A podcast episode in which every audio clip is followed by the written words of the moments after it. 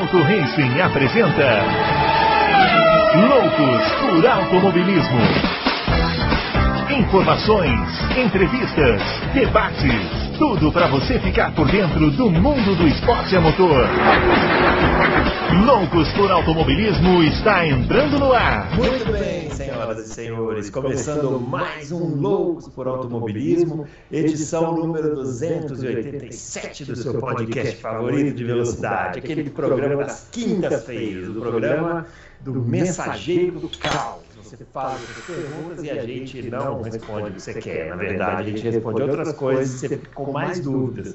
Mas assim que é legal, né? Gravando aqui nessa quinta-feira com esse sol aqui maravilhoso, né? Queimando a nossa retina. Vamos chamar o grande Adalto.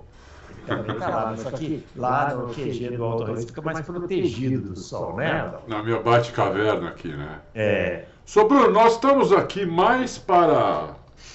é, não estamos aqui para esclarecer, estamos aqui para confundir. Confundir, É, exatamente. entendeu? Não temos essa de pretensão de esclarecer as pessoas. É. né?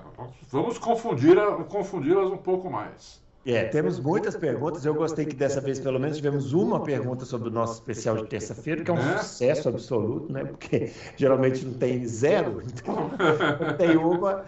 Aumentamos em 100% a nossa capacidade de gerar perguntas, né? 100%, 100%. É, é Gostei. realmente impressionante, né? Você vê como a gente pode brincar com os números. Lembrando que o meu Twitter aqui é o meu arroba BrunoAleixo80, do Adalto arroba Adalto Racing e o do Fábio arroba CampusFB. O, o Fábio a gente não sabe quando volta. O Adalto a gente sabe quando sai, né, Adalto? O Adalto vai tirar férias daqui duas semanas, né? Duas semanas? Duas semanas. É. Uma semana e meia. É, vamos ainda fazer os loucos da semana que vem e depois Depois aí. duas semanas fora. fora. É, o Adalto vai aproveitar aí para descansar um pouquinho e voltar renovado para essa temporada de Fórmula 1 que promete, né? O, Eu, eu espero que dessa vez Hum. a, a viagem não seja tão atribulada como É. foi nas férias passadas, que eu mais, É. eu mais cansei do que descansei. Da última vez o Adalto, a gente, o Adalto chegou de viagem e perguntou: e Adalto, descansou? Ele falou: sim, muito. Agora eu preciso tirar as férias das férias, poder descansar das férias. Isso aí. Muito bem, vamos começar a responder as perguntas então, porque hoje tem umas respostas assim mais difíceis, né? E a gente vai precisar aqui se concentrar bastante. Muito bem, ó. O Vinícius Sandre é o primeiro, Adalto. Ele pergunta o seguinte: a McLaren tem dinheiro, estrutura, tradição e piloto. O que falta para conseguirem voltar a competir por vitórias e títulos? Eles foram a minha maior decepção na virada de regulamento. É verdade, né? A McLaren estava pronta, né? Parecia que ia chegar nesse, quando o regulamento virasse, a McLaren ia finalmente aparecer de novo entre as grandes, mas não aconteceu, né? Não. Olha, eu não achei. A, de- a decepção foi, o- foi a Mercedes, né? Que, que ficou, né? Totalmente.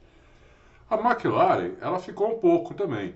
Mas não ficou É tanto que no assim. começo do ano eles ficaram muito, depois eles foram se recuperando. Foram se recuperando. Porque eles, com- eles começaram com um problema crônico de freio. Uhum, E você imagina um Fórmula 1 com problema de freio. né? uhum. O carro fica inguiável, o carro fica. Né?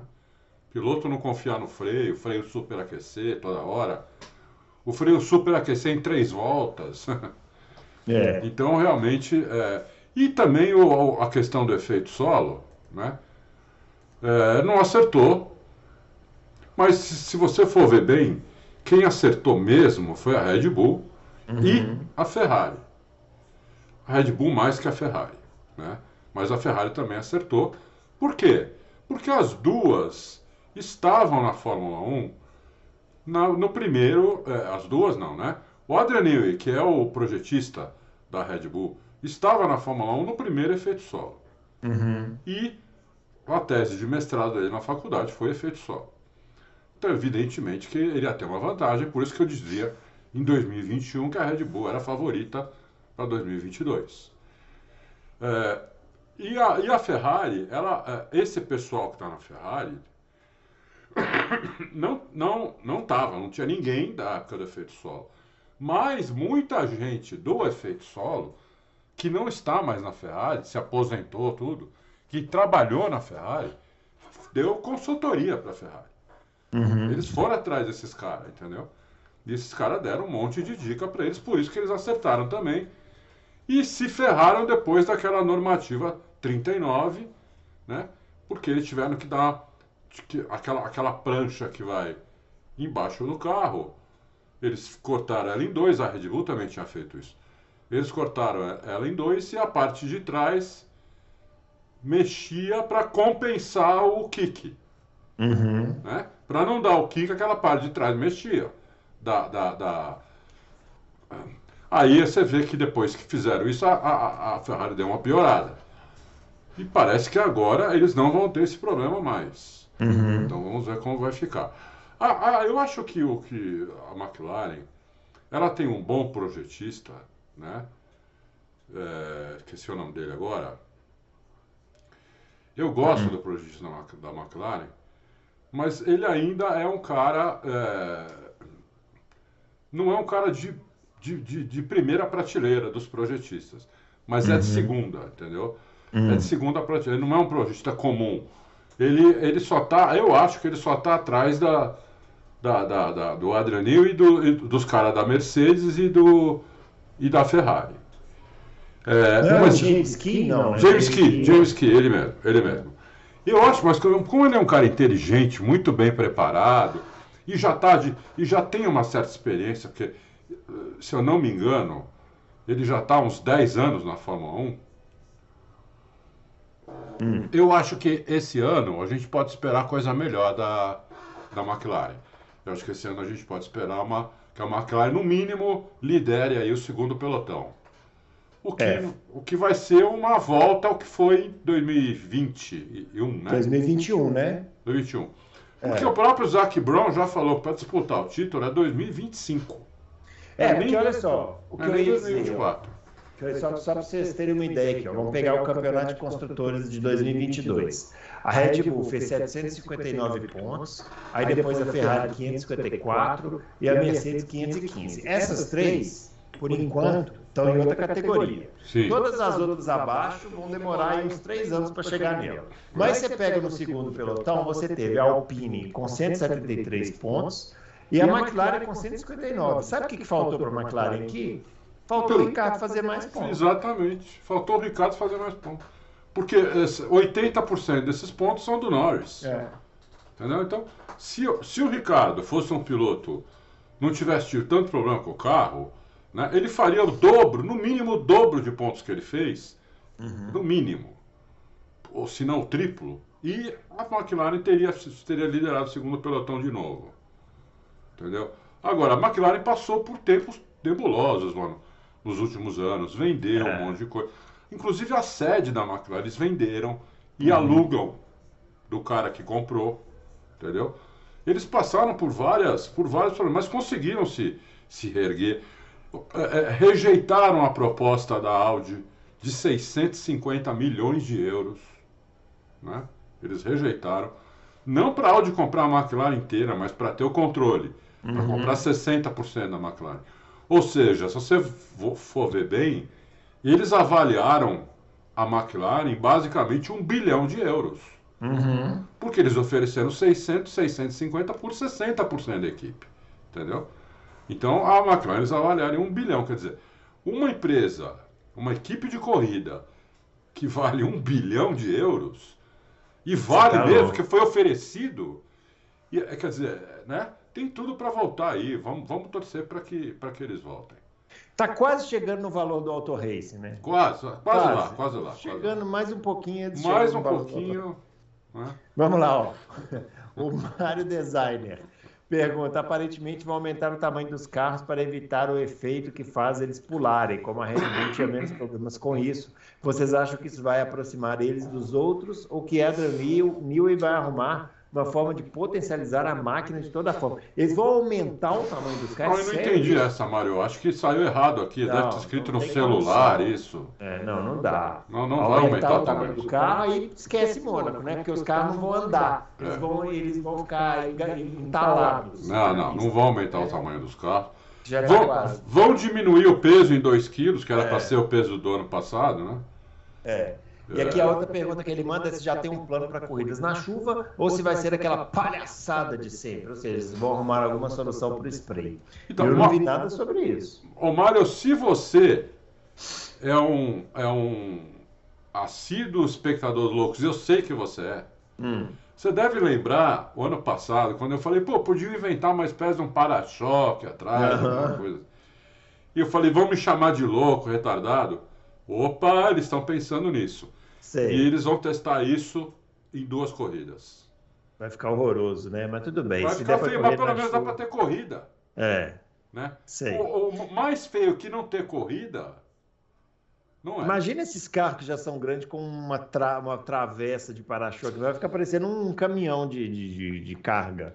Ó, é. vamos lá. Arno Sontag. Minha pergunta é sobre a Porsche. Será que ela entra ou foi um fogo de palha? Segundo, nós sabemos a Red Bull quer ser autônoma na fabricação dos motores, o que não agradou a Honda, que já está virando na AlphaTauri. Minha opinião, talvez a Porsche deveria investir na McLaren e ela se tornar uma equipe de fábrica. O que vocês acham? Bom, Arnold, são, são várias coisas aqui, né, que você, que você colocou, todas elas são pertinentes. Hum. É... Bom, a questão da, da Red Bull... Uh eu acho que não tem volta. A Red Bull contra... comprou uma porrada de equipamento, tirou uma porrada de gente do, do, da Mercedes, da Ferrari, de outros lugares. Tem um departamento gigante agora para fazer o motor. Eu acho que eles não voltam atrás. Uhum. Senão o que eles vão fazer com todo esse investimento e todas essas pessoas que eles contrataram, tudo é. Virar sucata não dá. Né? É, o negócio vai virar sucata antes de. Novo, é. sucata nova. É. Sucata nova. Não dá, né? Então, eu, é, realmente, eu acho que eles vão seguir com esse plano. É, a Honda mirando na AlphaTauri, é, pode ser, né? Pode ser, se chegar com uma proposta boa, eu, eu acho que pode até vender, né? A gente tem que entender ainda como é que pensa a pessoa que ficou no lugar do, do, do Dietrich Matewitz que morreu. Uhum. Né? Porque ele tinha uma cabeça muito, muito especial, entendeu? Em relação ao esporte, principalmente em relação à Fórmula 1 com duas equipes, quer dizer, é muito especial isso. Tem que ver é. se a pessoa que ficou, ou as pessoas que ficaram no lugar dele, como é que elas vão ver isso. Porque é, é, é tudo, nada está vendo e tudo está venda, né? Então uhum. a AlphaTauri não está vendo. Agora, se a, chegar alguém lá com um valor interessante, é, eu não vejo por que a Red Bull não possa vender, entendeu? Não vejo por que não. É... E se a Porsche devia mudar para a McLaren, investir na McLaren? A McLaren recusou, né? A McLaren recusou a Audi, entendeu? É. Então, é, é a Porsche. É, talvez se a Porsche tentasse 50%, não sei o que, que, a, o que, o que a McLaren falaria. Uhum. O, que a, o que a McLaren não quis foi entregar o controle acionário para outro. Né? Quem tem 60% manda na equipe. Quem tem 50,01 uhum. manda na equipe, entendeu? Tem que ver isso. É, eu acho que. Eu ainda acho que, a, que, a, que é, mais, é mais fácil comprar Williams do que a McLaren. É, a Williams está praticamente à venda, né? Então, é. O pessoal lá não, não, quer muito continuar com a equipe. Não. Mas quando muito eles bem. compraram já era isso, né? É, já compraram para vender. Já compraram para vender. Então. Vamos lá, o Edward Putfire. Ele pergunta o seguinte: até que ponto essa novela Andretti Cadillac tem de verdades e mentiras? Pergunta simples, é, nada simples, né? Olha, olha, a gente colocou, o, o, Eduardo, a gente colocou uma, uma matéria ontem que eu acho que ficou bem explicitado aí. O problema é, o problema é grana, o problema é dinheiro. Vamos, vamos deixar aqui bem claro e aí vocês tiram suas próprias conclusões. Hoje, todo o lucro que a Fórmula 1 gera no ano, né, ele é dividido mais ou menos metade para a Liberty e metade para todas as equipes. Tá? Então, digamos que a, gere um lucro de 2 bilhões. Fica 1 bilhão para a Liberty e 1 bilhão é dividido para 10 equipes. O que daria o quê? 200 milhões para cada equipe. Aham. Né? Eu estou falando isso para. Eu não estou dizendo que são esses os números, só para ficar mais fácil de entender, estou colocando número redondo. Uhum. É, entrando uma décima primeira equipe, esse 1 bilhão, essa equipe paga os 200 milhões para entrar, tá? E no primeiro ano, digamos que empate, 0 a 0 As outras equipes não perdem nada, porque elas receberam desses 200 milhões, elas, elas é que vão receber. Elas vão receber 20 milhões cada uma. Uhum. Então, não, não, não as impacta. Elas vão receber mais do que recebiam. Só que no ano seguinte, elas vão, vão voltar a receber o que elas recebiam. Só que dividido, em vez de ser dividido por 10, dividido por 11. Então, essa equipe que entrar, ela precisa gerar mais 10% de faturamento para a Fórmula 1. Para ninguém perder, para as outras equipes não perderem. Foi mais, é, é, basicamente o que nós estamos falando aqui desde que começou esse problema. E ontem, ontem o Christian Horner deixou isso bem claro. Ele deu inclusive esses números que eu estou dando agora. Falou em 20 milhões, 20 milhões para cada equipe, porque são 10 equipes, são, do, por isso que é 200 milhões. Né? Esse valor de 200 milhões é porque vai 20 para cada equipe. Né? Mas isso só no primeiro ano. Depois não tem mais isso. Né? Uhum. Então essa equipe. Eu acho que a Andretti ela, ela, ela é capaz de aumentar esses 10% de faturamento para as equipes não perderem nunca mais. Por quê? Ela é uma equipe americana, ela é uma equipe conhecida, ela, ela, vai, ela é do maior mercado do mundo, é, ela, ela conseguiu uma parceira que é a General Motors, né, que tem um nome. Foi a maior empresa do mundo durante 40 uhum. anos. Então eu acho que ela consegue, entendeu? Já tem a favor dela a McLaren, a Alpine e o Toto Wolff essa semana, ou semana passada. Vai já, conquistando, já, né? Vai conquistando já, é, é, é, Já deu uma dica que agora eles são bem-vindos. Uhum. Entendeu? Então, eles, eles têm o apoio de três, sendo que um deles é muito importante a Mercedes. O Toto tem uma voz muito forte lá, como uhum. o, o, Christian Horner também tem. Né? O Christian Horner ainda não está satisfeito, por quê? O que, que o Christian Horner quer? Eu, eu quero que eu entendi. Ele quer que a Liberty abra mão de uma partezinha do lucro dela para passar para as equipes. Uhum. Entendeu? Então, em vez de ficar 50% para cada uma, 50% para a Liberty, 50% para as equipes, tipo assim, pô, fica 60% para as equipes e 40% para a Liberty. É isso que ele é isso que ele pretende, entendeu? Ele está ele tá no papel dele. Eu não acho que você pode xingá-lo por causa disso. Ele não é só o chefe de equipe da, da, da Red Bull, ele é o CEO. Ele uhum. é o uhum. responsável por tudo. Ele é o, é o, é o cara que manda em tudo, entendeu? Então ele quer apresentar para a matriz, falar, ó, olha o que nós conseguimos aqui. Vai entrar mais uma equipe, vai melhorar o esporte e nós não vamos perder nada com isso. Vamos até ganhar. Entendeu? Então, está na dele. Agora, tem que ver quem é que vai conseguir. É, não tem um certo um errado aí, entendeu? Uhum. É, é lógico que esportivamente, se você for pensar só esportivamente, o mais certo é Andretti entrar. Mas o negócio não é só esportivo, nós não estamos mais na década de 50. Nós estamos em 2023. Né? Tem que pensar que é um negócio.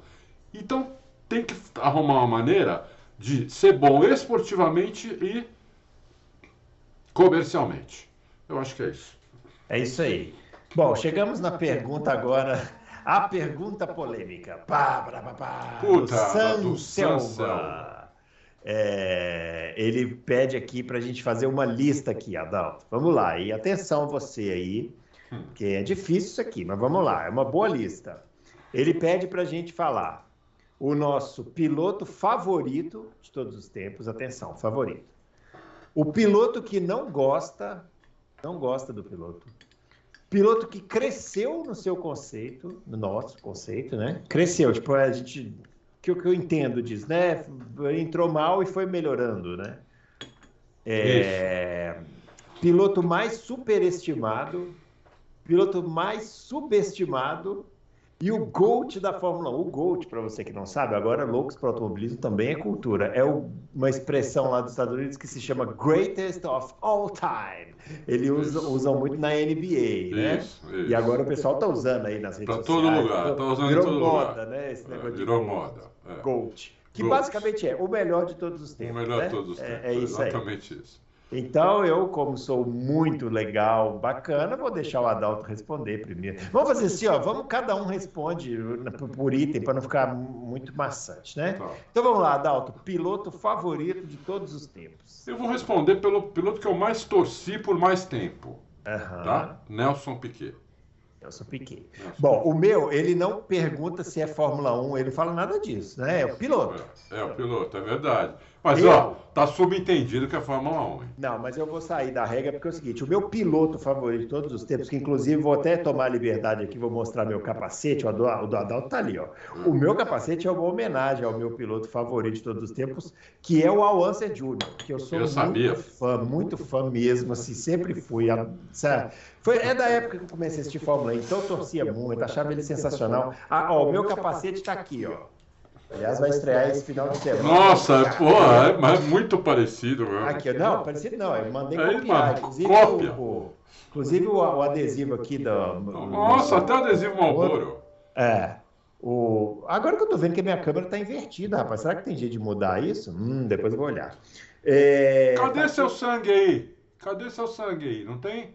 Não, não tem, não, não coloquei, porque você sabe, eu nunca bato, então não tem. Então tá aqui meu capacete, em homenagem ao Alonso Júnior, meu piloto favorito de todos os tempos. Muito legal. Vamos lá, Adalto, piloto que não gosto. Bom, eu. É, isso é coisa pessoal, né? Pessoal, é. O tá piloto que eu não gosto. Schumacher. É, Schumacher. Michael Schumacher. Bem. É, eu. Puta, cara, piloto que eu não gosto. Não ah, tem o que eu mais que... não gosto. Tem outros que eu não gosto. Que eu não gostava. Mas o que eu mais. O que eu menos gostei foi o Schumacher. Cara, eu não gostava daquele Irvine. Tá cara folgado. Eu também não né? gostava, eu também não tá gostava. Tá chato aquele cara, chato, folgado chato. pra caramba. Eu tenho uma Não gostava. É, tem, tem... se eu for pensar bem, vai parecer uma lista. Mas assim, de supetão assim, eu vou falar esse Irvine, chato. Puta.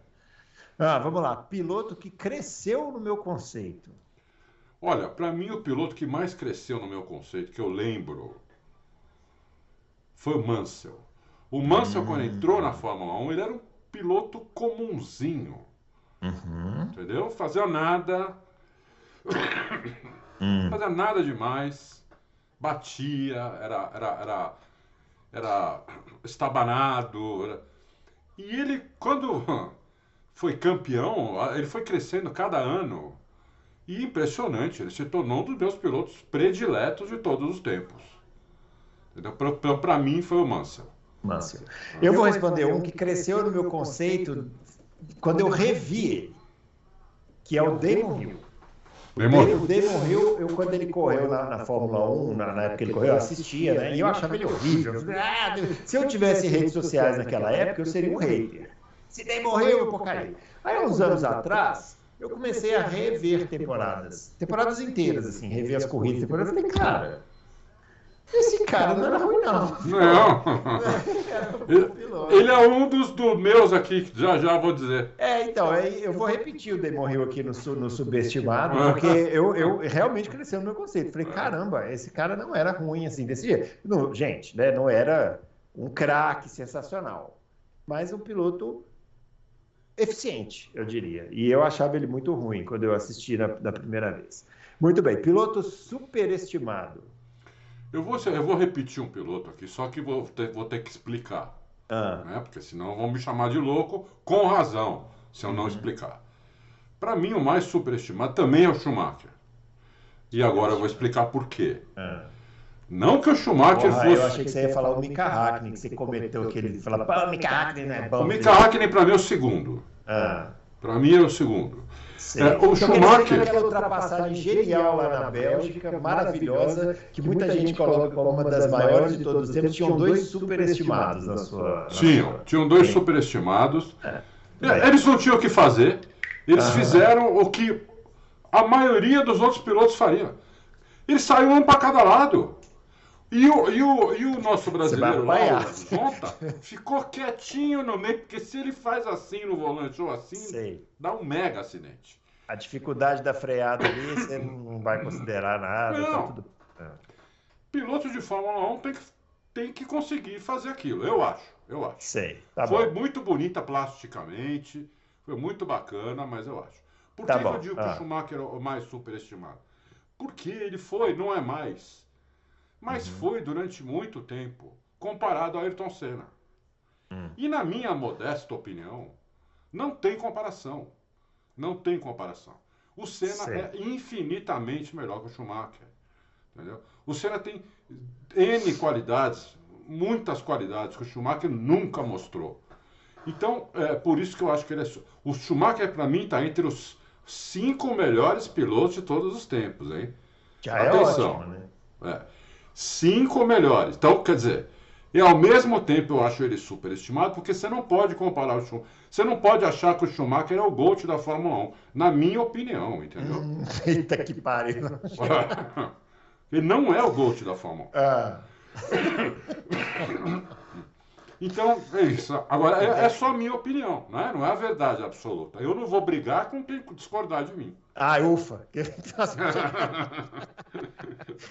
ai, ai, o meu superestimado é o Villeneuve. Ai, É. como eu odiava. Mas ele, você acha que ele, foi, ele era superestimado? Oi, pessoal, acha... pergunta pro Fábio Campos o que ele acha do Villeneuve. Ele vai fazer uma defesa aqui. Não, excelente, isso aqui, superestimado. É Villeneuve. mesmo? É, aham. Pois Não, é. não, não. É. Villeneuve superestimado. É. Jacques Villeneuve. Bom, eu falei só Villeneuve, o pessoal pode achar que eu tô falando do Gilles Villeneuve, mas não, é o Jacques Villeneuve. Jacques Villeneuve. O mais subestimado. Não, o mais subestimado, na minha opinião, foi, foi, foi o Damon Hill, porque ele era, um- eu acho que ele, ele também era um piloto comum e melhorou demais, melhorou muito, né? Um cara que ganhou corrida com Jordan, um cara que quase ganhou com Arrows, um cara muito bom, muito bom piloto, é, acima da média e todo mundo achava falava que ele era fraco, ruim. né? É, ele morreu, virou sinônimo de campeão ruim, né? Isso. tá? Tipo, você fala assim, quem é um campeão da Fórmula 1 que não merecia título? Você perguntar na rua, a pessoa vai falar de cara, Damon Hill. Damon Pá. Hill, é. E não é, né? Não é, não é. É. Tem, eu, eu, eu, se eu posso, ó, qualquer O dia, Villeneuve agora é, não. Qualquer dia eu cito cinco campeões piores que ele. É, exatamente. Ó, piloto. Ah, é, ah, é, tem que responder. Eu vou, eu, eu falaria o Damon Hill, mas como eu já falei o Damon Hill na série, eu vou falar um atual. Eu acho o Magnussen. Subestimado. Magnussen é subestimado. As pessoas têm o Magnussen como piloto ruim, trapalhão, que É. bate muito. Não é. Magnussen é piloto rápido, é um piloto que defende posição muito bem, piloto eficiente, Aguerrido. carro, habilidoso, Aguerrido. deve ter um bom relacionamento interpessoal dentro da equipe, porque ele saiu da, da, da, da. Haas e voltou e, e- e virou o primeiro piloto da equipe tranquilamente. Sim, Então, concordo. eu, eu, eu vou falar o, o Magnussen aqui. ele é um piloto o Damon. subestimado. Agora, mais subestimado que ele é o ídolo, né? Que acabou Ah, de isso. aposentar um tetracampeão É, e vai é- aposentar agora um bicampeão. Claro, Né? E aí Esse todo é mundo vai ter que rezar a missa pra mim, entendeu? claro. É. O santo pai Adalto do subestimação. Adalto, e o GOAT da Fórmula 1? Greatest of all times da Fórmula É, 1. de 72 pra cá, né? Isso. 72 É o que a gente viu, né? É o que, É, a, gente viu. Eu não vou responder, falar ah, o Jim Clark. Pô, eu não É, vou é, falar isso. não dá, Pra mim é o Senna, indiscutivelmente. Eu não tenho nenhuma, eu não tenho nenhuma dúvida. Eu tenho dúvida entre dois, que eu fico indo e voltando, indo e voltando, indo e voltando. Que é o Hamilton e o Schumacher. Como você proibiu de, de achar que é o Schumacher? eu, vou, Não, imagina. Até falei, não vou brigar com quem Ah, não achar isso. eu vou, eu fico entre esses dois, mas eu vou. Porque é o seguinte, eu vivi a era Schumacher muito. Foi a época que eu via Fórmula 1 feito um maluco toda hora e tarada. Então, eu vivi muito, entendeu? Então, para mim é difícil. Eu acho o Hamilton melhor do que o Schumacher. Eu acho, assim, na, na- na- se botasse os dois no mesmo carro, eu acho que o Hamilton ganhava, entendeu? Mas o Schumacher, é- ele, é, ele representa mais a Fórmula 1 que eu vi na- na- no auge, assim, que, de ver Fórmula 1, É, entendeu? a- a- Então, a- para mim, fala mais alto. Até pela sua idade, né? Você É, tinha pela 20 idade. anos quando ele começou a ganhar tudo. Eu sou da geração do Schumacher. É. Eu não sou da, não sou da geração do Senna. Quem tem 40 e poucos anos igual eu não é da geração do Não, Senna. não Pode achar que é, mas não é. Não a gente é da geração do Schumacher. A gente começou a ver Fórmula 1 quando o Schumacher estava começando. E o cara era um animal. Um animal. Eu vou, eu inclusive sempre cito o Schumacher antes, antes dele começar a ganhar tudo na Ferrari, que aqueles dois anos na Benetton, depois dos primeiros anos na Ferrari, que era um monstro, um monstro que ele fazia na Ferrari. É, Então, eu fico nessa dúvida, mas assim, tecnicamente acho o Hamilton o melhor. Mas eu ainda fico, voto no Schumacher. Se tivesse uma eleição, eu votaria no Schumacher pela questão sentimental. É, eu, eu, não, eu entendo. A geração do Senna hoje, ela começa com quem tem 50 anos de idade. É, exatamente. Quem tem menos de 50 anos de idade não tinha discernimento suficiente para entender o Ayrton Senna. Só esclarecendo uma coisa, gente, isso que a gente está falando não quer dizer que a pessoa não pode ser fã do Senna. Não, a pessoa pode ter nascido ontem e ser fã do Senna. Tem lógico, lógico. É, nada a ver. Nós estamos lógico. só falando assim, em termos de geração. A Fórmula 1 que você acompanhou, quem é. esteve por mais tempo? Sim. A minha foi o Schumacher. Sim. Quando o Senna correu, era novo. A gente estava comentando aqui nas vitórias do, do, do Senna, em 85, em Portugal. Deve ter sido espetacular, mas eu não vi, eu tinha cinco anos. Como, né? É. Muito bem.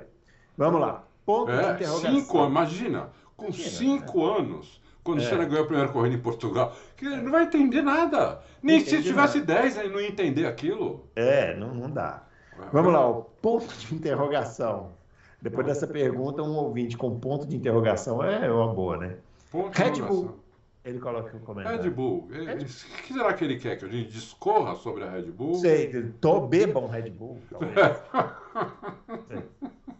Muito bem, vamos lá. O Fausto Silva pergunta: corre o risco de alguma equipe testar o carro de 2023 escondido? Como a FIA faz essa fiscalização tão rigorosa? Às vezes fico achando que alguma equipe pode testar de forma secreta, levando o equipamento sem as cores e logo para alguma pista privada ou mais recanteada, a fim de conferir se a engenharia funciona antes da abertura do campeonato. Olha, Silva, é muito difícil você manter um segredo desse numa equipe com 500, com 500 pessoas. É, vai vazar, né? Isso vai vazar, entendeu? Então não tem como. Isso, eu estou indo já no, no, nos finalmente, porque antes disso, a imprensa fica em cima. Todas é. as pistas da Europa tem, são perto de lugares, tem casas. É que ligar um carro de Fórmula 1 e sair. Isso. Não é a mesma coisa que você ligar o seu gol quadrado aí na sua garagem isso, e dar uma volta no quarteirão, né? isso. né? Faz um certo barulho. Exato. O, pessoal... E o ronco, mesmo o ronco de hoje, é inconfundível. É, é então qualquer um ouve, entendeu? O carro de Fórmula 1 na pista e vai correndo lá para ver. E tirar Porque, foto, assim, filma. É não é que não tenha jeito de burlar, tem jeito. Só que assim, para isso, você teria que levar numa pista muito é, é, afastada, que não tem os padrões de segurança, aí você vai estar tá botando seus pilotos em risco. Isso. Aí você vai, você vai, o que, que você vai conseguir testar numa reta de um aeroporto, entendeu? Nada, nada. nada. Então, é muito risco para pouco, não, não, não é, vai conseguir nada. Não faz, não faz sentido fazer é, isso. Não faz é, sentido. É. Exatamente. O, teste de pré-temporada, que só são três dias, já é pouco. Imagina. Só, um exemplo aqui que me veio na cabeça, por exemplo, a Marúcia, lembra da Marúcia, aquela equipe? Marúcia foi testar numa reta lá de um, um carro num, num aeroporto com aquela piloto Maria de Vilota, lembra? Eu lembro. Bateu a cabeça no caminhão. É. Quais são as condições de segurança de um teste desse? Não tem. Ela perdeu o olho, né? É. Inclusive, ela, ela, se, ela cometeu suicídio um ano depois né, desse acidente. É uma história bem triste aí. Bem triste. Você não conhece, procura saber. Maria de Vilota, uma piloto espanhola. É, realmente. Desse aí, clandestino. Não, não vale a pena. Não vale a pena, Fausto É. Acho que isso não acontece. É. Muito bem. Matheus Ferreira Celestino. Quem é esse Alessandro Alune Bravi? Eu achei que o novo chefe da Alfa Romeo Sauber seria o André Seidel, não entendi nada. Muito boa pergunta. Uhum. Esse cara, é... o, o, André Seidel foi para lá, né, para ser, ser CEO, não para ser chefe de equipe, só CEO, hum. presidente da equipe. Como, por exemplo, é o, é, o Zac Brown na McLaren. Uhum. Né? Ele não é chefe de equipe, ele é o CEO. É, então, o, o, o André Seidel quer, quer formar lá uma, uma, uma coisa, quer fazer uma coisa diferente, quer fazer um teste. Em vez de ele ter um chefe de equipe, ele quer ter três pessoas do mesmo nível, que vai ser esse aluno Brave uhum. é, e dois engenheiros lá, o, engenheiro, o, o, diretor esportivo, que chama Bitzender, e o diretor técnico é o Ian Monchot. Hum. Os três vão ter o mesmo grau de, de importância. E esse aluno, aluno Brave é o cara que vai falar com a imprensa, ele que vai dar a cara para a imprensa. Ele que vai nas, na, nas entrevistas de, de chefe de equipe, ele que vai falar com, com a televisão, ele vai falar com. ele vai fazer isso. Mas ele vai ter lá, quem colocou ele lá foi a própria Sauber, ele, ele é do grupo Sauber, ele está no grupo Sauber desde 2017, né? Quem colocou ele lá foi o Peter Sauber, ó, hum. porque o, o André Seidel pediu, vamos tentar aqui uma estrutura diferente. Em vez de ter um chefe de equipe que faça tudo, vamos ter três caras, né? Como se fossem três chefes de equipe, só que com responsabilidades divididas. E ele vai ser esse cara aí que vai ser mais um, um chefe de equipe para relações públicas, digamos assim. Uhum. É isso. Muito Vamos ver bem. se vai dar certo. É, eu acho assim, se tiver, é, se, tiverem é, papéis definidos, tipo assim, função para cada um. Tem, tem. Aí pode ser que funcione. Agora, se for uma confusão hierárquica aí, meu filho, não sei não. É. Vamos ver. É, mas olha, fala para você, alemão para organização, é, tem que confiar, né? Tem que confiar. saber o que eles estão fazendo. Tem que confiar. Muito bem. César com Z. Adalto, depois dessa novela entre Red Bull e Honda, como você imagina que vai ficar a conta desses milhões investidos pela Red Bull na fábrica de motores e as dezenas de funcionários larapiados da Mercedes Ferrari, se eles fizerem parceria novamente? Larapiados é ótimo. Né? Parece que foi lá parou uma van preta é, na é, porta, roubou. abriu, apontou uma arma e Ai, peraí, deixa eu só acabar a pergunta dele. Ó. Se a Red Bull entregar à Honda a propriedade de motores, ela não correria o risco de ficar com o Pires na mão novamente, implorando por um OP como aconteceu em 2017, 2018? Aí está citando aqui que a Honda sempre vai embora rapidinho, é o menor sinal de problema. Desculpa, César Cunzé, eu não tinha visto a pergunta, eu respondi antes já isso. Uhum. No começo. É, eles investiram muito. Se a Red Bull quiser, se a Honda quiser voltar, vai ser muito bem-vinda para botar o nome na carenagem do carro, né? Isso. É isso. Isso. Porque para vamos, vamos, vamos, explicar uma, uma, coisa que é importante agora. O cara para fornecer motor agora ele tem que se cadastrar na FIA, né? Uhum. O que a Honda aliás já fez a partir de 2026. Se cadastrar na FIA. Aí ela vai ter que assinar o Pacto de Concórdia. Uhum. Então não é que a Honda vai entrar, por exemplo, em 2026 com um novo motor, em 2028, ah, não quero mais. Ela pode até falar, mas ela vai ter uma multa que ela vai ter que pagar se ela fizer isso, que vai ser estrondosa. Hum. Tipo um bilhão de, de, de, de dólares. Entendeu? Uhum. Então vai ter, que, vai ter que assinar um novo Pacto de Concórdia 2026. Estão dizendo que esse pacto vai ter a duração não mais de 5 anos, mas de 10 anos. Hum. Então, quem se comprometer com a Fórmula 1 a partir de 2026 é um comprometimento de no mínimo 10 anos, porque a multa é absurda, entendeu? É absurda. Então, o cara tem que pensar mil vezes antes de fazer um comprometimento desse. Aqui no Brasil isso nunca daria certo, porque aqui você não consegue se comprometer por três meses com as coisas. Porque tudo muda. Né? As muda, leis né? mudam, todo Tempo mundo. Inteiro. É. é todo mundo a, a, a, assim, a vontade do freguês, né? Segurança que, jurídica isso. aqui é uma, é uma falácia assim. Né? Falácia, é zero, né?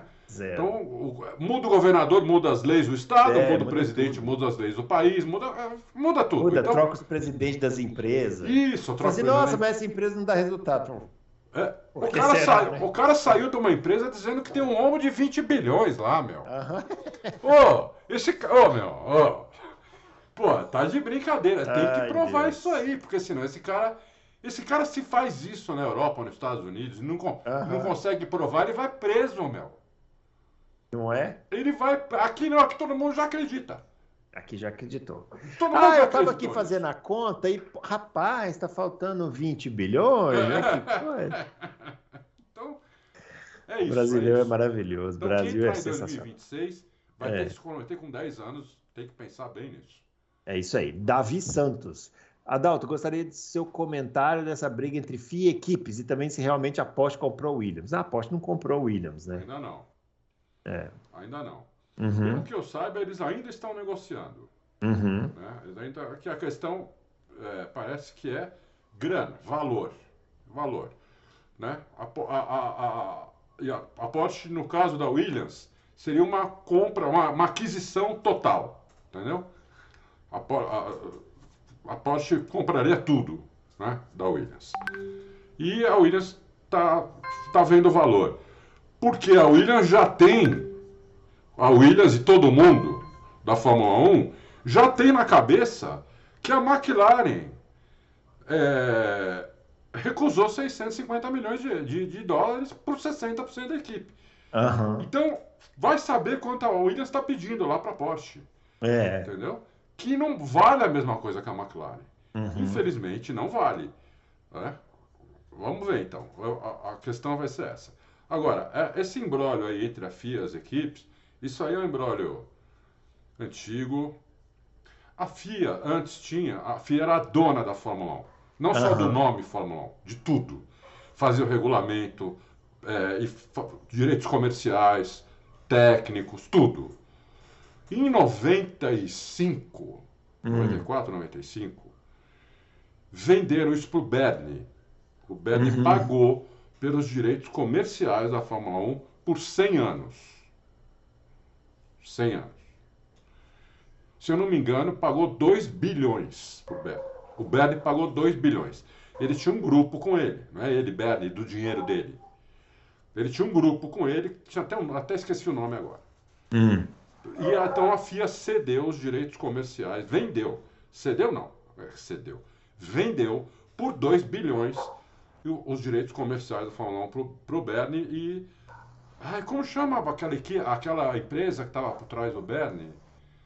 Putz, Nossa, não minha sei. cabeça, meu. Fon, te- Fon. Hã? Não era Fon? Não, não, FON, eles formaram a FON, que é Ah. Fórmula One Management. Isso. Mas, então, mas eh, Ah, não sei. Tinha o nome, tinha o nome, esqueci. Era um nome curtinho. Bom, o que aconteceu foi que a- o Bernie depois vendeu, o Bernie vendeu esse direito para a Liberty, que pagou 4 bilhões e meio por isso. 4 bilhões e meio. Então, a empresa, a Bernie e os, e os investidores dele compraram por 2 e já venderam por 4,5 né? Muitos anos depois. Porque isso foi em 95, tenho quase certeza que foi em 95.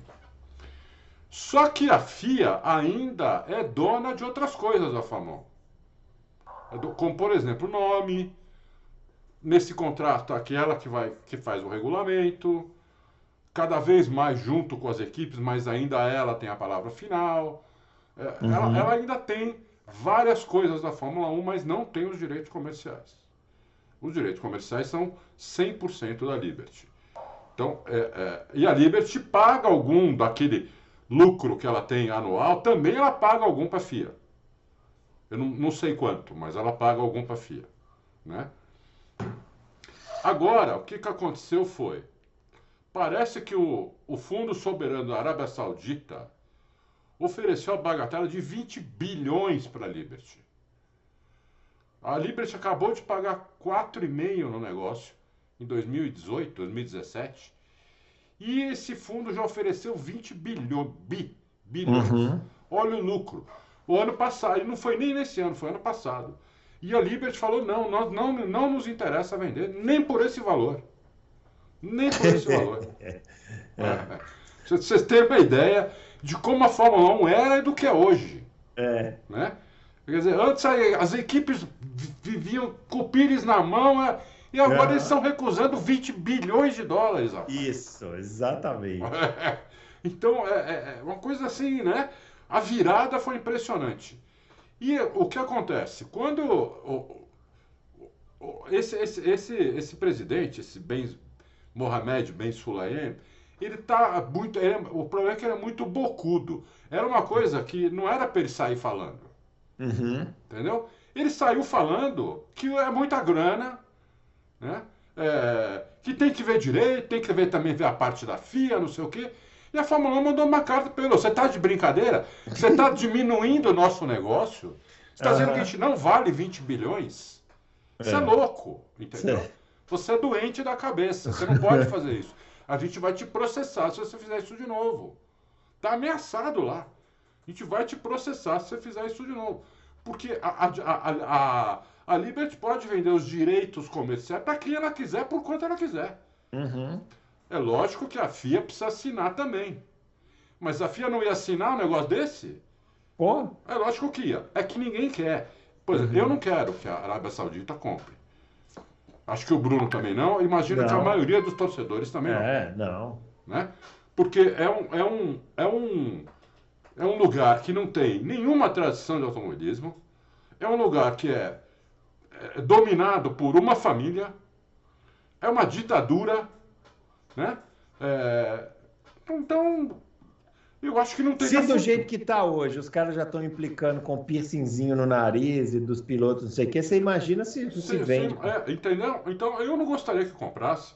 É. né? É, eu acho que a Liberty até não vendeu, até por causa disso, porque eu vou te falar, cara, você compra um negócio por 4 bi e meio e seis anos depois alguém te oferece 20 e você não vender, É. realmente, né?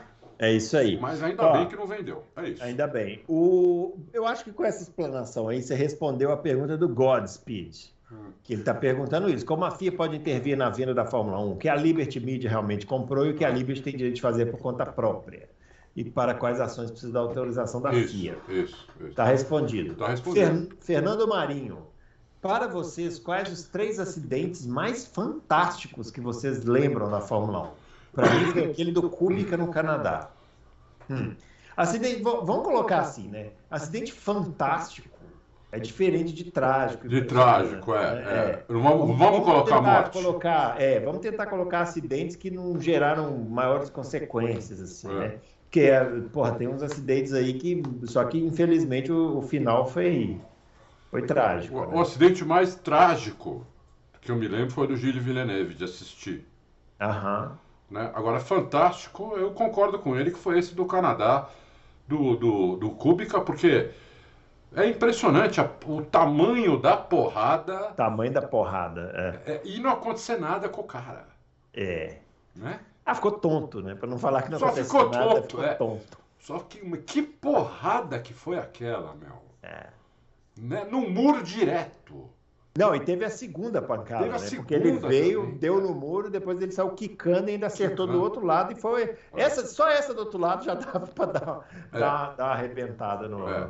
no caboclo, né? Eu, sabe qual que eu vou citar? Qual? eu nunca esqueço esse acidente, porque ele é muito espetacular. É aquele do Christian em Monza. Puta que ele vem para passar o companheiro, o Puta. cara fecha, ele decola, dá um 360 e cai exatamente do jeito que ele levantou o voo. Aquele, aquele Isso, e acidente. cruza a linha de chegada, porque era a E última cruza a linha de chegada. É, Aquele acidente ali. é. É um Ele ia negócio- passar o companheiro de equipe na linha de chegada. É, exatamente. É. Ele tirou pra passar, o cara Passar, pôs o carro na o cara frente. deu uma chegadinha, era o Martini, né? Pelo Luiz Martini. Isso, ele deu uma chegadinha, aí o Christian decolou, cara. É. E pra quem não viu, tem aí no YouTube. É. Ele, ele deu um 360 no ar e caiu com E as quatro rodas no chão. Foi, incrível. foi. Esse acidente é incrível. O, o pai dele falou que morreu por alguns segundos.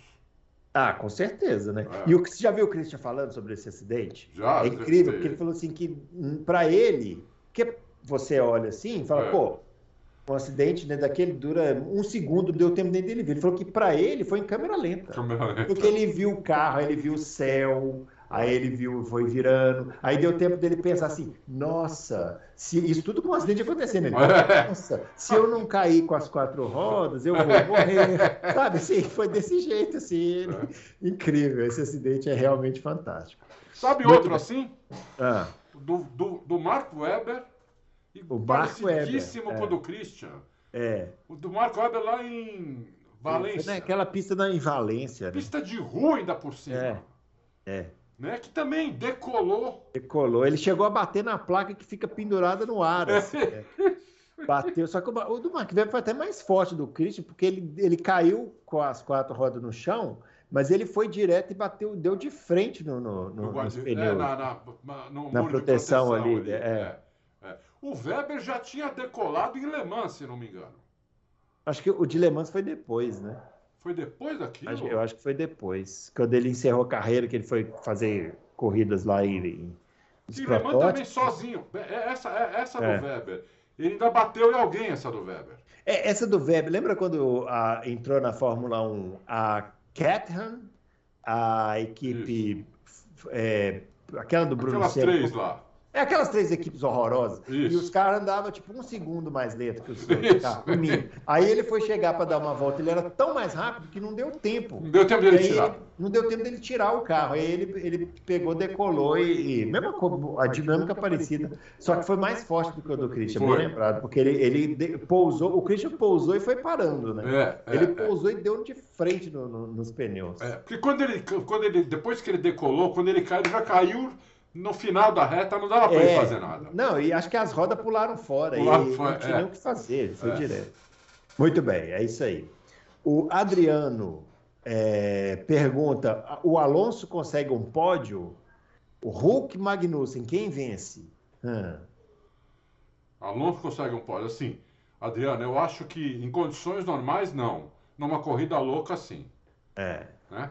Condições normais, não. Se, se os carros da. Se tiver, por exemplo, um, um carro da, ainda da Mercedes, da, McLaren, da Ferrari e da Red Bull na pista, só um milagre. Sem chance, não, Não, sem, sem chance. chance. É só- ele precisa de uma corrida dessas malucas que chove, para, Isso, volta a chover, para. isso. aí tem bandeira amarela. Aí um Isso. padre maluco invade a pista. Isso, aí, é, é. Essas coisas aí. Ele pode faz uma ser. corrida maluca. é. É, Entre o Hulk e Magnussen, eu acho que ganha o Magnussen. Magnussen. É. Não vai ser uma surra igual foi com o Mick Schumacher, Sim, né? Mas, mas sim. o, o, o Magnussen ganha. Mr. Anderson, espero que tenham tido um excelente período festivo. Aham, muito bom. Minha pergunta é em relação ao alemão Nico Huckenberg. Vocês acreditam? Ah, é, é, já meio que respondemos, né? Só que ele pergunta se o Huckenberg vai aguentar a pressão e se o caldo entornar, o Pietro pode assumir o lugar dele. O Pietro é, vai continuar na Haas, né? Vai, foi renovado o contrato É, com o é. piloto. Mas assim, sinceramente, gente, sinceramente, esqueçam, eu acho que o Pietro não, é- não entra de titular na Haas, na Haas. Depois que o cavalo já passou 70 vezes e eles não colocaram ele em cima do cavalo, eu acho que É, tá, tá cada vez não muito... é agora que a É. Haas fechou com um piloto experiente, que não vai ficar batendo toda hora, É, é. que vai ter chance pro Pietro. Eu acho né? bem difícil mesmo. bem Eu, difícil. eu não vou dizer para você que, que não, não vou dizer categoricamente, mas eu tô com o Bruno. A chance é muito pequena disso acontecer, muito. É, Cada muito vez menor. Mas foquem, já falamos aqui, o Fittipaldi que vocês têm que focar é outro agora. É, Pietro tá exatamente. lá, legal, fazendo o trabalho dele, parabéns e tudo, mas o Enzo é que tá no caminho. Isso, o O Enzo Enzo é que tá no caminho. precisa Tem- agora detonar na Fórmula 2. Torcer para ele ter bons resultados, que aí sim é a chance de ter um piloto brasileiro na Fórmula 1. É. Porque o Pietro e o nosso amigo campeão da Fórmula 2 lá, o, o Drogovic. Eu acho que não tem a menor chance. É, eles têm muito pouca chance mesmo. Muito bem. Murilo Carvalho, há pouco tempo a Ferrari disse que iria ganhar 30 cavalos para 2023. Se eu fosse chefe de equipe, eu nunca daria qualquer informação sobre melhora do meu carro antes da temporada, pois isso é uma dica importante para outras equipes saberem o que tem de melhorar. Você acha isso certo? Você acha certo isso que a Ferrari fez? Ou acha que é um tiro no pé? Não, mas isso não foi a Ferrari que fez. Isso foi, isso foi o que a gente falou quando a gente falou de, de uma equipe treinar escondida. Aham. Isso vaza, isso vazou. Vazou. Isso vazou, entendeu? E pronto, a Ferrari uh, não- até falou, não, não- da onde tiraram isso, mas É. ficou meio claro que é verdade mesmo, entendeu? Aham. É. Ele está falando aqui que está pesquisando onde ele leu que o Piquet e Prost gostam de carros dianteiros. Aquela pergunta da semana passada. Ah, ah. É a única coisa que eu sei com certeza é que os McLaren de 84 e 87 eram dianteiros e o Prost se deu bem neles. É, eu, eu até já expliquei isso para ele por quê. Né? Aham. Eu, vou, eu vou falar de novo porque eu escrevi isso, né? E pouca gente deve ter visto. O Prost, quando entrou na Fórmula 1, o Prost já entrou com o efeito solo. O Prost entrou na Fórmula 1 já com efeito solo. Antes do efeito solo, os carros eram muito traseiros na Fórmula 1. Todos os carros eram traseiros. Tinha um que eram os menos traseiros, os que eram mais traseiros. Mas todos eram traseiros. Quando, quando entrou o efeito solo, acabou com a tendência traseira dos carros. Os carros ficaram até um pouquinho dianteiros, até porque algumas, alguns carros até tiraram a asa dianteira, porque ela atrapalhava o ar que vinha por baixo. Uhum. Então os carros ficaram um pouquinho mais dianteiros. O Prost, como já pegou um carro assim, se acostumou maravilhosamente bem com o carro. Enquanto os outros, a maioria dos outros, que estavam acostumados com um carro muito traseiro, tiveram muito mais dificuldade em guiar um carro assim. Entendeu? Então o Prost se acostumou com um carro que era mais dianteiro, porque ele já entrou assim na, na Fórmula 1. Né? Então é isso que acontece. Não é que o Prost gostava de carro dianteiro. O Prost gostava de carro neutro. O uhum. Prost fazia um acerto maravilhoso, talvez o melhor de todos nisso. Talvez não. Eu acho que eu, eu posso, eu banco a minha opinião que ele foi o melhor acertador de carro da Fórmula 1.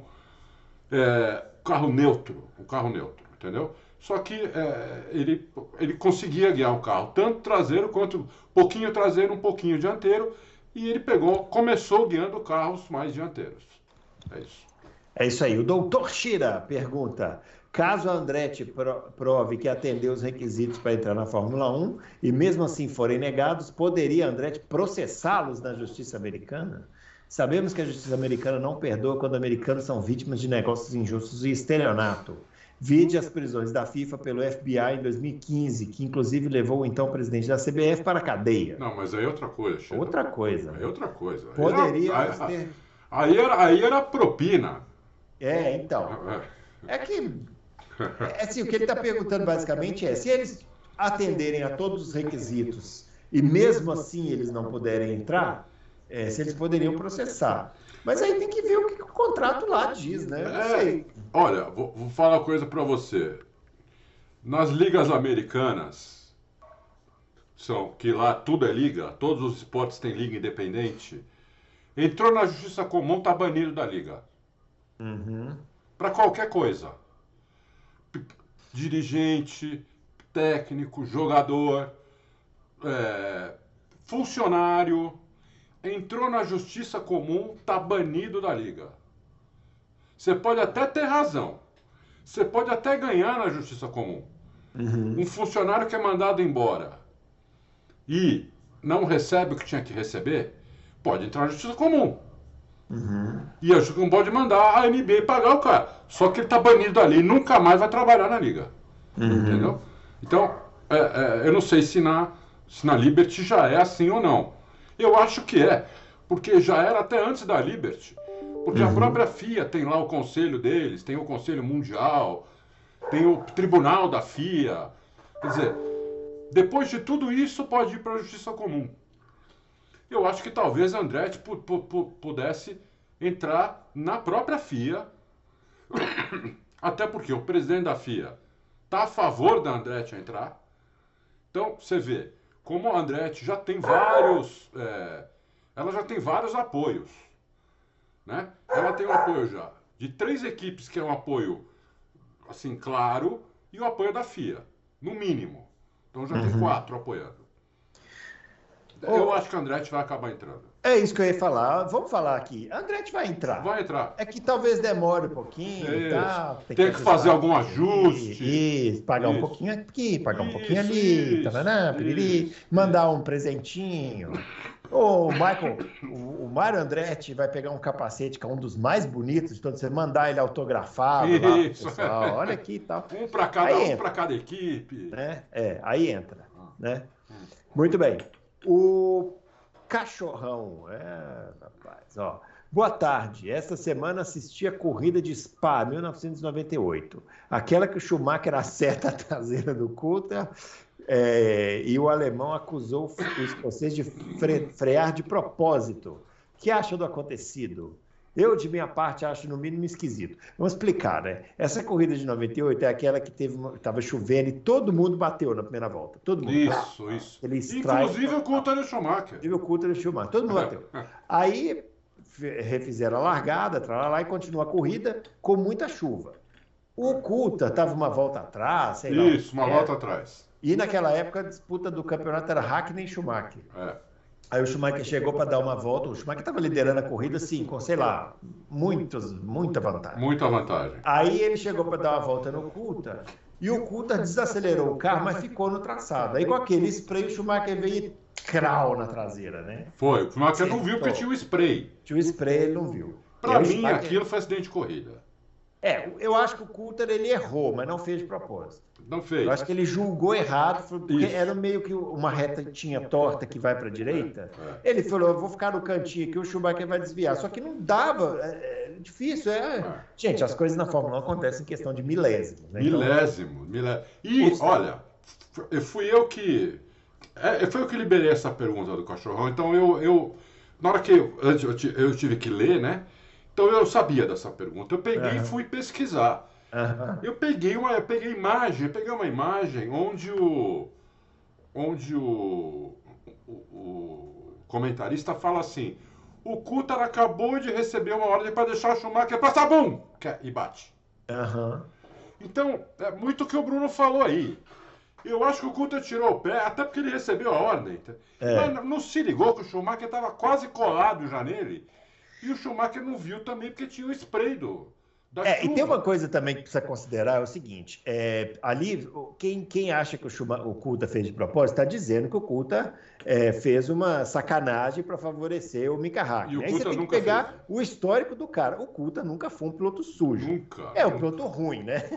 É. Ele era um piloto bem fraco. Mas sujo não. não ele era um piloto bem sujo. limpo, assim e tal. O final da carreira dele ali em 2008, que ele já estava meio velho, ele andou dando umas erradas meio esquisitas, mas ali já é falta de reflexo. Sim, né? sim, sim. Mas o Kuta nunca foi um piloto sujo. Então eu acho que ele errou o julgamento. Eu sei que na hora que eles chegaram no box, o Schumacher foi para cima. Foi para cima e ó. A galera teve que segurar. Seguraram os dois, porque o Kuta é. encarou que o Coulter encarou. Encarou e, e, e eles iam partir para ignorância e se não fosse os mecânicos ia ser legal, porque ia ser, ia ser uma troca de porrada ali. De capacete, imagina, o Schumacher já tinha tirado o capacete. Já tinha tirado o capacete. E o Coulter não. O Coulter não, porque ele não é bobo, né? Viu aquele maluco, que nem um doido aqui. Pô, tá louco. Mas eu acho que não foi de propósito, acho que ele errou e ficou o folclore aí, né?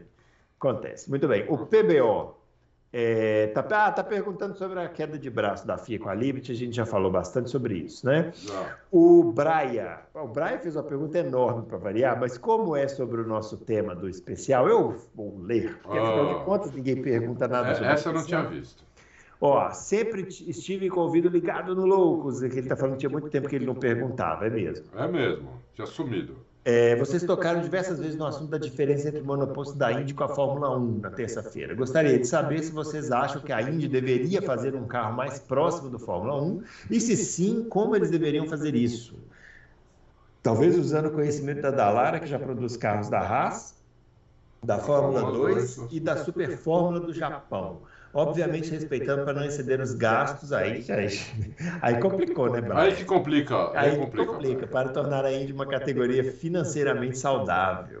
Eu acho que seria uma boa saída, pois um piloto da Indy se adaptaria melhor a uma eventual mudança para a Fórmula 1, até mesmo um piloto experiente e campeão como Neil Garden poderia se adaptar melhor.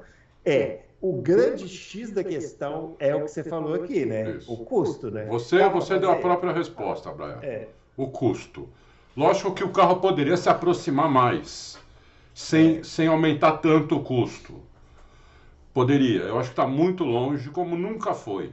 Assim, de uns 15 anos para cá, ou mais, 20 anos para cá, ficou muito longe não era da década de 90, por exemplo, uhum. não tinha essa diferença absurda. É que a Indy, a Indy, a Indy nos anos 90, ela tinha uma, ela, ela, ela, ela tinha uma certa concorrência, né? Então, é. assim, os caras tinham três, quatro marcas de chassi que, que ficavam lá disputando. Isso. Os caras tinham três, quatro marcas de motor, duas fornecedores de pneu, câmbio, blá, blá, blá. Quando você tem muita gente concorrendo, a, a categoria cresce muito rápido. Lógico, né?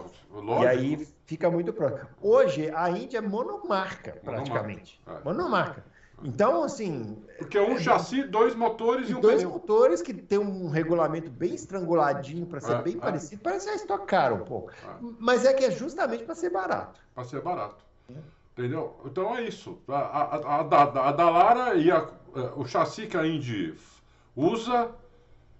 É da, Lara. é da Lara. Da Lara. Então, eles teriam que tentar fazer, ver com a Dalara se eles poderiam fazer um chassi mais rápido, sem, sem, ser, sem ser igual da Fórmula 1, mas para o carro ficar mais rápido, né? É, eles tinham que liberar mais aerodinâmica no carro. A Indy tem um pouquinho de efeito solo, tinha que aumentar um pouco esse efeito solo. Uhum. E um pneu mais aderente, que o pneu, eles usam os mesmos pneus há 15 anos. É. Né? Então, você vê, a Fórmula 1 todo ano tem um pneu melhor. Uhum. Né? Então, isso aproximaria, talvez, em 5, 6, 7 segundos. O que é uma, uma barbaridade, né? É. Isso é uma barbaridade aumentar isso. Mas aí, por exemplo, para circuito misto, o carro, não sei se o carro já não fica perigoso. Um carro é. desse, por exemplo, baixar o tempo em Indianápolis, 5 segundos, pode dar morte uma atrás da outra. Uhum. Entendeu? Então, é, é, é, o, o, o, eu acho que o que limita a Fórmula Indy são os circuitos ovais. É isso que limita. Lógico, a grana também, né? A grana, que eles estão acostumados com esse. É, eu, eu, eu, eu, acho que eles fazem de propósito, para ser barato mesmo. Porque é. a Indy não tem a popularidade da Fórmula 1. Ela não arrecada como a Fórmula 1. Então ela precisa ser uma categoria barata, senão ela vai, vai, vai quebrar. Ninguém, Quando ela começou a ameaçar a Fórmula 1, o Bernie destruiu com ela. É, o Bernie destruiu ela destruiu. nos anos 90. É. Então, e aí, assim, hoje a Índia é uma categoria que ela tem que ser barata. Tem né? que ser barata. Não, não, eles não vão conseguir. Eles vão, parece que vão começar a testar o motor híbrido, né? Isso. É, eu, olha, pode, pode ser que aconteça, né? Que, que venha até e tal, mas não sei, viu? Eu, Sei não, acho que a Indy ela quer ser barata. É. E, e, ela tem que ser um espetáculo bom. Tem porque se ela não, não, não tem tecnologia, né, se ela não tem é, grandes avanços tecnológicos, motores moderníssimos, então ela tem que ser boa para você é. assistir tudo. Né? É. O que Muito falta bem. na Indy é aderência, Brian. É. Porque motor, motor não é tão ruim, motor é, é bom, apesar de ser mais fraco da Fórmula 1, não é ruim. E colocar mais 150 cavalos nesse motor também não custaria muito. O problema é a aderência. A aderência custa dinheiro, porque é aerodinâmica, uhum. é pneu muito mais caro. É estudo, né? É estudo. Pesquisa, e quando dá porrada, você já viu, né? É, é. é outro carro, entendeu? É. Então. É isso aí. O Zé Dias, Adalto, você acha que existe uma solução financeiramente que agradaria as equipes aceitarem a entrada da Andretti? sem também enfiar a faca na Andretti, cobrando um absurdo de taxa de entrada? Não, olha, é, Zé Dias, a pergunta sua é boa. É, eu acho que o que falta aí são ajustes só. São ajustes, entendeu? É, eu acho que a Andretti já, já, ela já conseguiu convencer algumas, alguma, algumas peças importantes da Fórmula 1 que ela, que ela vai agregar na Fórmula 1. Não vai lá só para tomar o dinheiro da, da, da premiação das outras, ela vai agregar, é, e falta ela conseguir convencer mais gente, talvez é, é, é as equipes é, cederem um pouquinho, a, a, a Liberty ceder um pouquinho, a própria Andretti ceder alguma coisa também, e aí acho que o negócio vai andar. Não tem uma, eu não tenho uma formulazinha pronta para para Andretti. Acho que não existe isso, essa fórmula pronta porque é negócio. E todo mundo puxa para o seu lado. Uhum. Então, quando é assim, os caras têm que sentar várias vezes, não, e não é numa vez só, são várias vezes, e ir ajustando. Tira um pouquinho daqui, passa um pouquinho para lá, faz isso aqui. Não, eu, isso aqui dá para fazer, isso não dá. Pô, abre mão disso, abre mão daqui. Uhum. Você vai ter. Te dou essa compensação aqui, você vai ter. Entendeu? Eu acho que é isso que vai, que vai acontecer e eles vão acabar entrando. Fórmula pronta não tem, até porque os detalhes, tem alguns detalhes que a gente não tem como saber. Quem falar que sabe está mentindo. Não uhum. tem como saber, entendeu? Então, é, eu li hoje ou ontem que Andretti, apesar de tudo, ainda não entrou com a papelada lá na FIA. Entendeu? Ela não entrou, ela ainda tem, ela ainda está esperando algumas coisas que ela quer completar para entrar quando. Porque o, o presidente da FIA falou que ia abrir né, a, a, as portas para quem quer se apresentar com uma equipe né, lá, na, lá na FIA. Já fez isso. E a Andretti ainda não entrou porque ela não está com o pacote fechadinho ainda que, que ela quer apresentar. Uhum. Entendeu? Então, ela vai entrar com esse pacote, não vai deixar alguma coisa de fora, que é assim que se faz grandes negócios, são assim. Você não mostra tudo não, de cara, entendeu? Você mostra 80% e depois nas negociações você vai cedendo aqueles 20 que você já sabia antes que tinha que ceder para uhum. conseguir. Assim como o outro lado, que vai entrar pedindo tudo, sabendo que vai ter que ceder alguma coisa. Entendeu? Então, é, eu acho que é isso que vai acontecer. Ó, o doutor Bonito, é, grande doutor Bonito, ele fala assim, ó, grande patrocinador, grande Adalto, patrocinador do melhor piloto de kart do podcast Loucos para Automobilismo. Ah, tá lá, seu Bruno Aleixo. É, muito bem. É, tá falando que eu convidei os confrades para prestigiar os eventos Os Carteiros. Nesse dia, seria legal o Auto Race promover algum evento de arrecadação de alimentos. Seria uma boa oportunidade de ajudar quem precisa. E ainda podemos encher as arquibancadas para torcer pela Red Burros e ainda trocar uma ideia dos confrades. Primeiramente, deixa eu contar para vocês, eu não sou mais da Red Burros, viu, Adão? Não. Não. Mudei de equipe, agora eu sou da equipe Jaguar. A Jaguar. Você, você foi devidamente roubado por essa equipe ou foi É, eu fui roubado, igual os caras da Mercedes. eu- eu- os caras da Red Bull roubaram os caras da Mercedes, eu me roubaram a Jaguar. E eu estou lá é, agora integrando essa nova equipe. É, eu, olha, é, não sei se a gente falou aqui, mas em setembro vai ser a etapa do Auto Racing. Isso. Lá no, no- no- no- vai ser aqui no cartório de Interlagos. É, E, pô, vamos fazer alguma coisa. É uma ideia aí que o doutor Bonito deu. é mesmo. Para essa primeira etapa que está muito em cima, quem quiser ir lá assistir vai ser no- na Granja Viana, a partir das sete da noite. Você que não tem nada para fazer no sábado à noite, vai lá prestigiar. Vai a- ser na granja? Vai ser na Granja. Você Olha, vai ver. Você vale a pena este- até para conhecer a granja. Ah, vale. Você vai ver este capacete aqui passeando na grama. Aí você vai saber que sou eu. Né? E vai ver eu aqui vestido de Flávio Briatore, Esse- fazendo todas as motretas do mundo para ele ganhar. É, exatamente. Muito bem. E a última pergunta aqui do Pinto pergunta: digamos que a Mercedes venha brigando por vitórias desde o início da temporada. É, pois é. E vocês fossem cada um chefe da equipe, já dariam preferência para o Hamilton logo de cara por todo o histórico com a equipe ou deixariam os pilotos livre para livres para brigar nas pistas até que ficasse claro que apenas um dos pilotos teria chance de se tornar campeão? Para mim, é a segunda opção. Claro.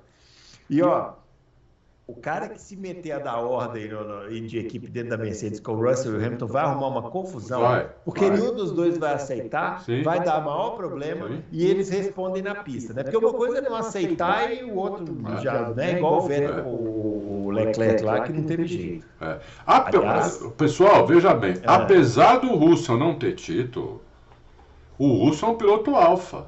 É. O Russell não é piloto B. O Russell é o Hamilton do futuro. ele vai- Isso. que vai ser o é um Hamilton piloto da Mercedes. alfa, entendeu? Você acha que a Mercedes vai? É. E ó, Isso. o Adalto fez uma perguntinha lá no Twitter dele esses dias, né? Quem você escolheria, né? Entre Nossa. Leclerc e, e Russell? E foi tipo uma lavada do Russell. Lavada, mais uma coisa, uma lavada.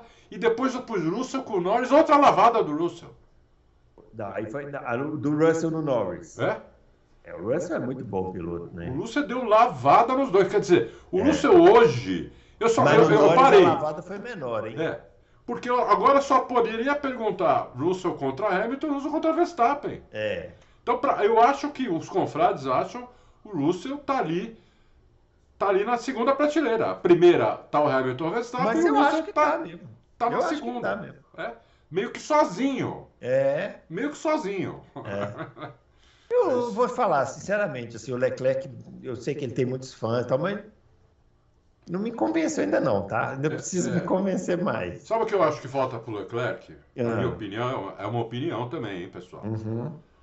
Eu acho que falta um pouco mais de personalidade, um pouco mais de sangue nos olhos, É. menos sorriso, mais, é, mais cobrança em relação à equipe. Para mim, falta É, mas isso. eu, eu acho que é isso psicológico, né? É. Agora, na pista, precisa de outras coisas também. Na né? pista também. Precisa de concentração, É. precisa de um pouquinho, assim, de constância, né? né? É, porque, eu vou te falar, erro todo mundo comete, mas você precisa saber se recuperar dos seus erros. É. O Leclerc meio que... É, é verdade, é verdade, Bruno. Talvez ele não, não, não, não exerça isso que eu falei, essa pressão na equipe, tudo, até por isso, até pelos próprios erros. É, nesse nível de disputa que tem aí por título, né? Se você não mata, você morre. Você morre. É, né? é, é isso mesmo.